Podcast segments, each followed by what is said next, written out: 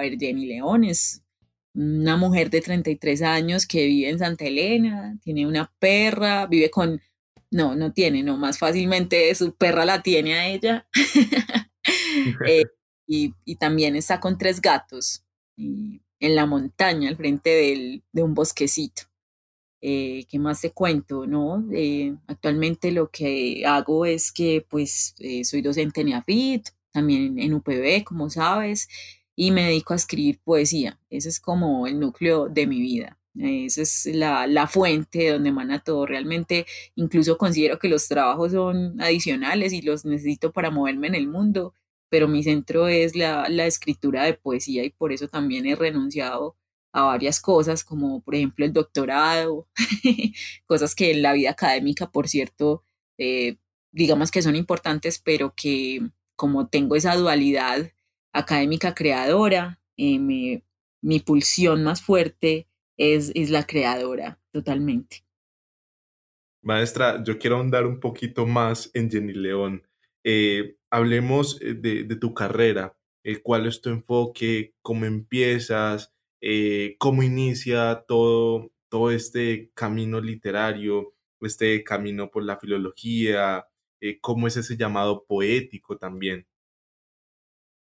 Bueno, Brian, ¿qué te cuento? No, es, es, pues se dio de una forma, y esto pues siempre lo cuento para quienes hayan escuchado alguna vez eh, mi historia, pues yo empecé inicialmente con las ciencias exactas, hice, pues salí del colegio y e hice dos años de, de física, porque a mí realmente las ciencias naturales me encantan, y en algún momento de mi vida estudiaré astronomía, pero era así súper gomosa, me encantaba pues la física nuclear, la cosmología también me parece brutal, mm, pero pasa que no, pues tuve un desencanto con las ciencias exactas porque me gusta más que todo la parte teórica y no la práctica, y para graduarme de física tenía que ver muchos laboratorios, eso me aburría impresionantemente, no, no servía para eso. Entonces tuve así como un tiempo como, uy, ¿qué hago? Y no, por una cuestión como muy intuitiva, Mm, me metí a la cuestión de las letras porque igual pues la lectura siempre me, me acompañaba mucho. Eh, entonces, bueno, pasé a, a, filología, vi que ahí había latín, griego, que había literatura inglesa, literatura latinoamericana, entonces me parecía como un pensum bacano.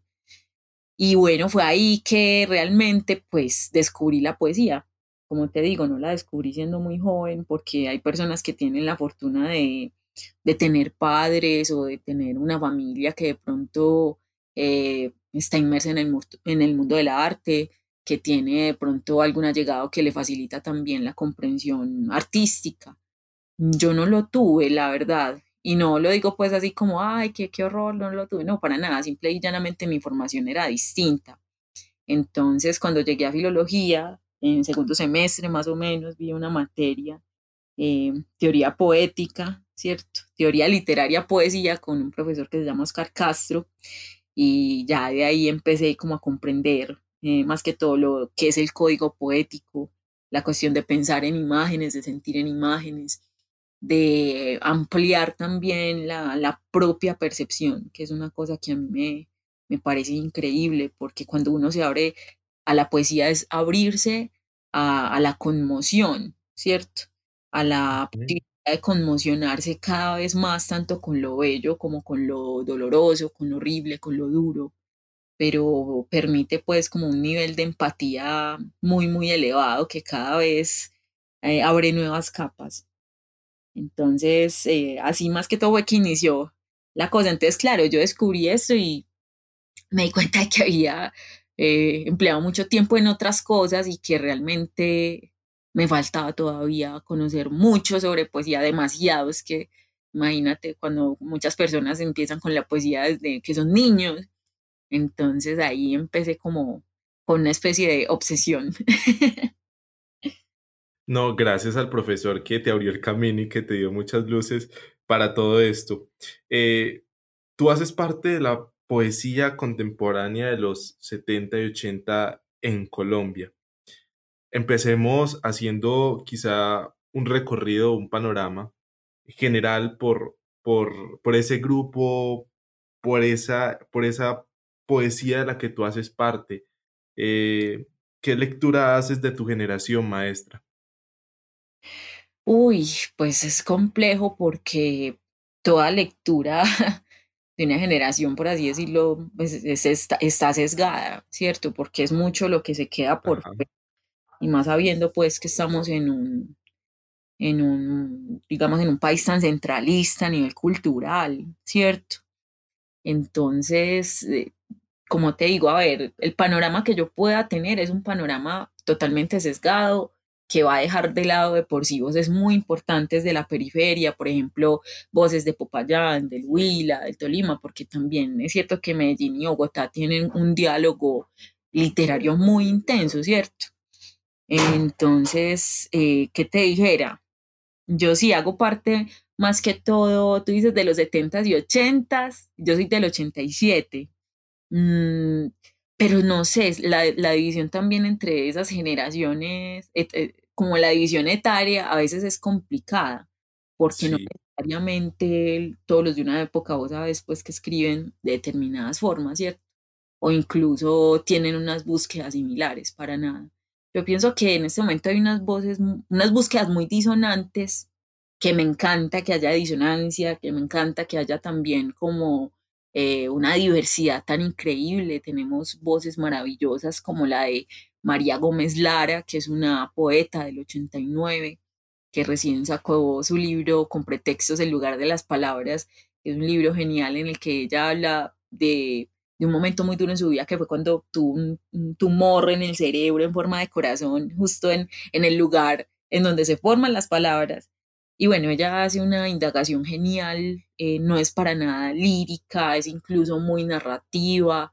Y por el otro lado tenemos a un poeta como Henry Alexander Gómez, que es súper metafórico, pero luego nos venimos, por ejemplo, acá a Medellín y tenemos a Lucía Estrada, que se mueve pues en un misterio impresionante va como hasta el límite de las palabras, y tenemos a un Felipe García Quintero de en Popayán, que digamos establece una especie de poética del silencio. Entonces, ¿qué te dijera? Yo veo es un universo increíble y, y la verdad es que estoy todavía encontrando nuevos referentes cada vez más con Horacio Benavides, Nelson Romero Guzmán eh, y muchos otros que están escribiendo también actualmente y son jóvenes que definitivamente me, me sorprenden.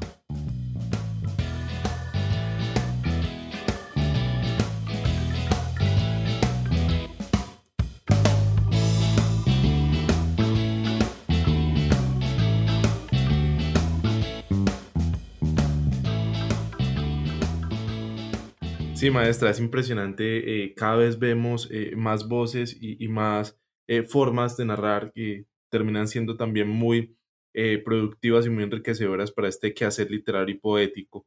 Hablemos de tu poesía, maestra. Son varios los reconocimientos que, que ha recibido tu pluma.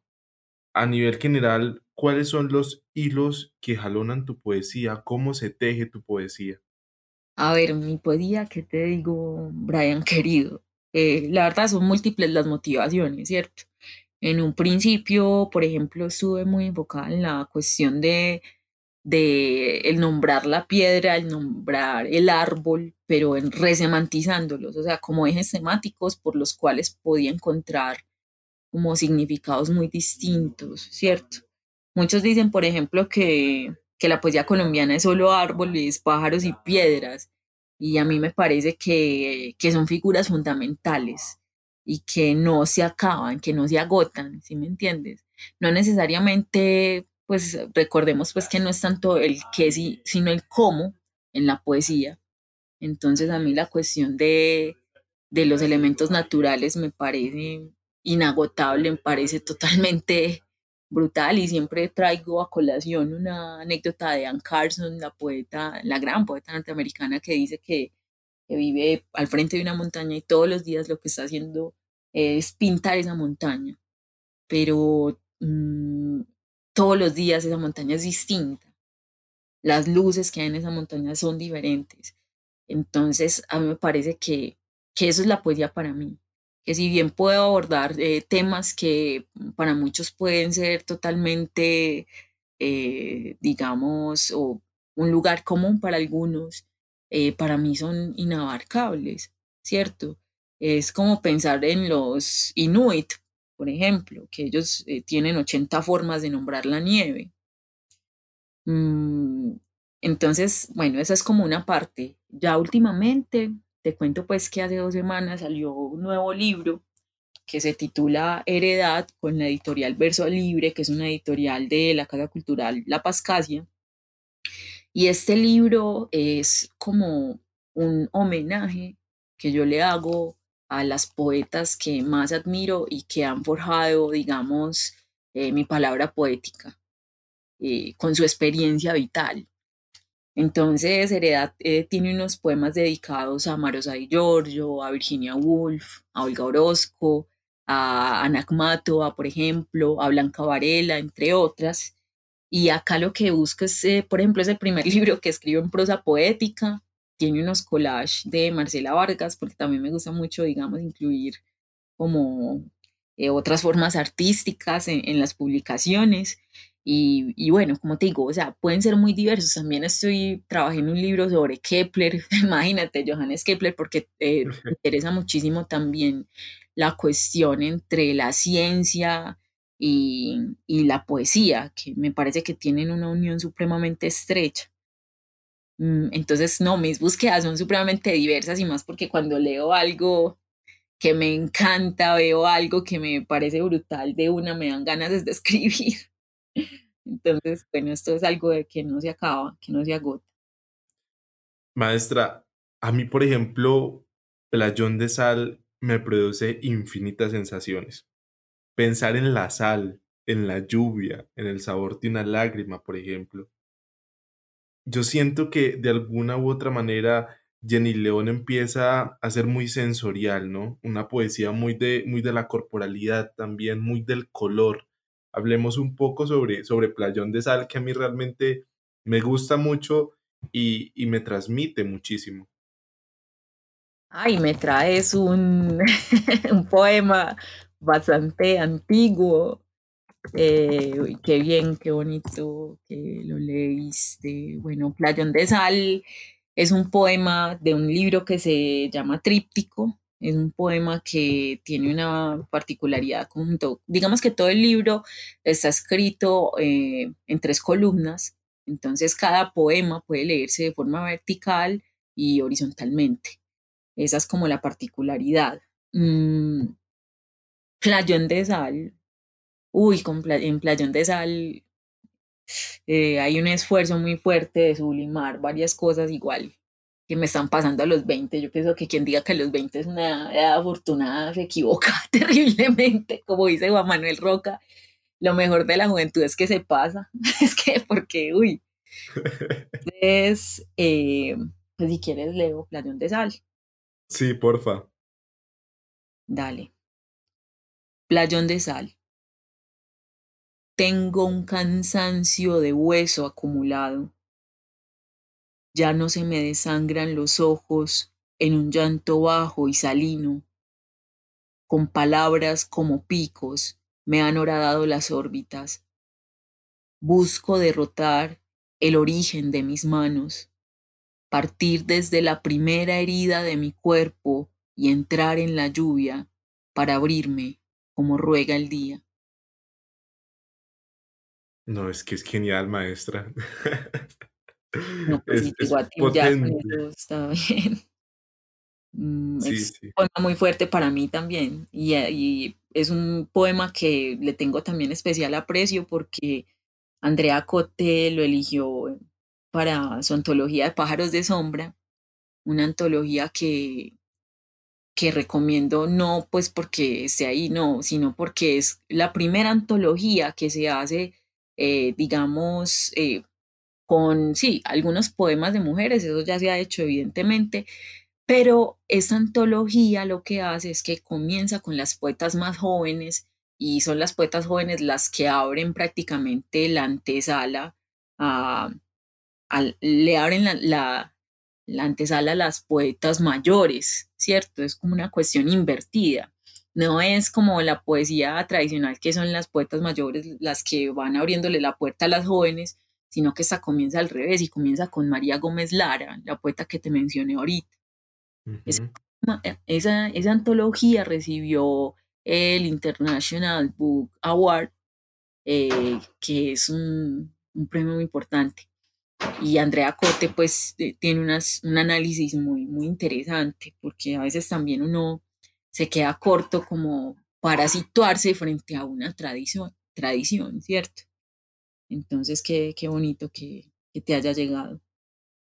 Yo me quiero excusar, eh, de pronto yo enmarqué la entrevista mucho en mis gustos y en mi admiración por, por las letras de la maestra, pero también voy a pasar a, otro, a otra narración que a mí realmente me gustó muchísimo y es Margarita Despierta. O sea, qué cosa tan potente, o sea, es una joya literaria sin duda alguna.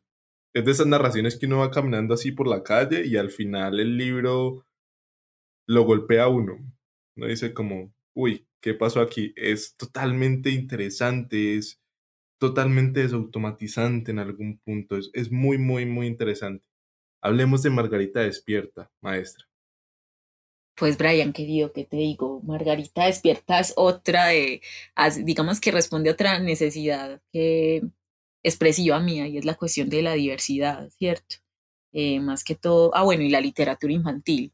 Margarita Despierta es un libro infantil con enfoque de diversidad que en 2019, pues el año pasado, se ganó una beca eh, de la alcaldía de Medellín con enfoque de, diversidad. La idea es que mm, yo quería, pues yo trabajé muchos años en una biblioteca eh, y más que todo trabajaba en la parte de, de, pues en la sala infantil y vi en la literatura infantil una forma de expresión altísima. Me parece que la literatura infantil es supremamente poderosa y eso no es solo infantil, sino que es para todos. Eh, y en eh, Margarita Despierta lo que hice fue, digamos, me basé mucho en la historia de un amigo con quien crecí. Él se volvió una chica, bueno, eh, pudo al, al, final de sus días ser lo que realmente era, que es una chica trans, eh, pero pues sabemos que acá en Colombia las mujeres trans tienen un promedio de vida de 32 años porque generalmente son asesinadas y eso le pasó pues a, a mi amiga.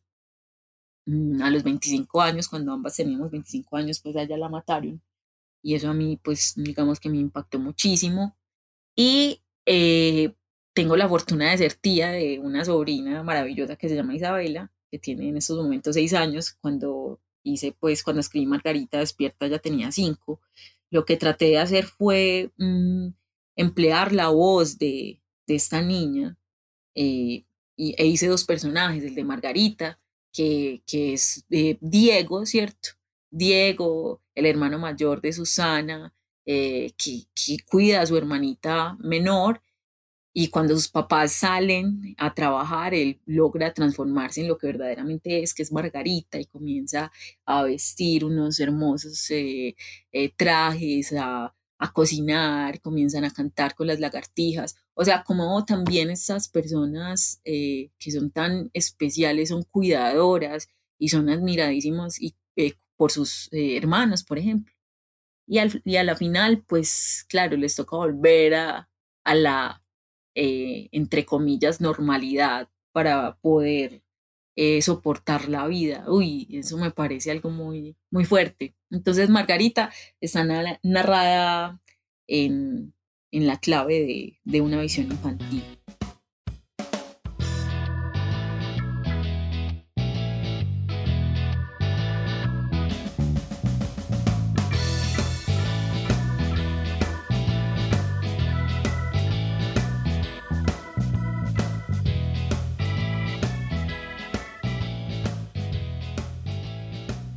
No, y es que es preciosa. Aquí tengo, por ejemplo, e, el pequeño audiolibro, si se puede llamar así en YouTube, hay una parte que dice, él y yo somos más que iguales, aunque yo me llame Susana, y al Diego o Margarita, cuando se atreve a salir del aburrimiento. O sea, es que es totalmente bello, muy, muy interesante. Maestra. por cierto, eh, te iba a decir, mira, todavía tengo unos ejemplares eh, de Margarita Despierta, yo en ese momento pues tengo el, el, Instagram público, es arroba francapot, con K, si quieres ahorita te lo mando por WhatsApp. Por favor. es que pues todavía tengo varios ejemplares de Margarita, eh, recibió, digamos, una buena crítica por incluso Brigitte Baptiste, que pues me mandó un audio muy, muy bacano. Y la idea es que, eh, mira, y te voy a contar algo que pasa también, y es que en la industria editorial ese tipo de libros tampoco son tan bien avalados. Eh, por ejemplo, una editorial muy importante de la ciudad fue la que imprimió Margarita Despierta, pero no quiso arriesgarse a publicarla bajo su sello editorial. Entonces, y realmente cuando yo estaba haciendo una especie de estado del arte sobre la literatura trans infantil en Colombia, no hay, no hay. Sí se puede encontrar algo de literatura, digamos, queer un poco, pero es muy, muy poquito y las editoriales todavía no le, no, no, no le apuestan a esto. Entonces ha sido teso porque la cuestión de, de las ventas prácticamente la hemos tenido, pues la, hemos tenido que promocionar nosotras, eh, la ilustradora y yo. Entonces, bueno, para quien quiera obtener Margarita Despierta, eh, pues pueden escribirme por, por mi Instagram, si ponen Jenny León, ahí está. Y todavía tengo varios ejemplares. Ahí está, para que compren de verdad se están perdiendo de una gran joya literaria. Bueno, maestra, eh, ¿qué se viene? ¿Qué, qué, ¿En qué está pensando ahora Jenny León? ¿Qué letras están frescas o, o, qué letras le están robando el sueño a la maestra por estos días? Ay, Brian, querido. Pues te digo que un montón de cosas. Eh, bueno, te conté pues que hace dos semanas también, eh, digamos, estoy con Heredad, que es este libro nuevo, por el momento quiero también dinamizarlo. Es un libro que, por cierto, también se puede adquirir escribiéndole a La Pascasia, ¿cierto? En el Instagram de La Pascasia, en el Facebook de La Pascasia. Eh, fue muy chévere porque es una colección que, digamos, eh, salió con, es un libro que salió con otro de Juan Manuel Roca, entonces, en la presentación, por ejemplo, yo presenté a Roca y Roca me presentó a mí, lo cual fue para mí un honor total porque Juan Manuel Roca es un poeta admiradísimo. Y, y bueno, estoy en esos momentos como después de un parto que uno está resentidito. como, uy, así, pero lo que tengo en mente es todavía, digamos, he estado trabajándole mucho a Keplerus, que es el libro sobre Kepler. Ya está terminado, pero incluso estaba empleando algo de caligramas porque me gusta muchísimo también como experimentar con la forma. Mm, y qué te digo, he estado también en, unos proyectos narrativos, pero esperemos a ver si pelechan. Maestra, gracias por escribir. Gracias por entregarnos esas joyas eh, literarias de verdad auguramos muchos éxitos, sabemos que, su pluma es poderosa, el, poder de la palabra en usted es supremamente intenso, así que esperamos eh, que sean muchas obras más, que sean muchos premios más y de verdad muchísimas gracias por estar aquí y recuerden obviamente comprar los libros de la maestra Jenny.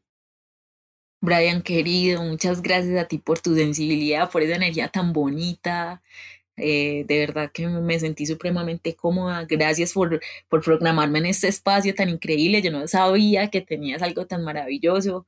Y, y, claro que voy a estar por ahí pendiente de todo lo que se viene para ti, de verdad. Eh, que esos deseos que me envías se te vuelvan multiplicados y te mando un abrazo muy, muy grande.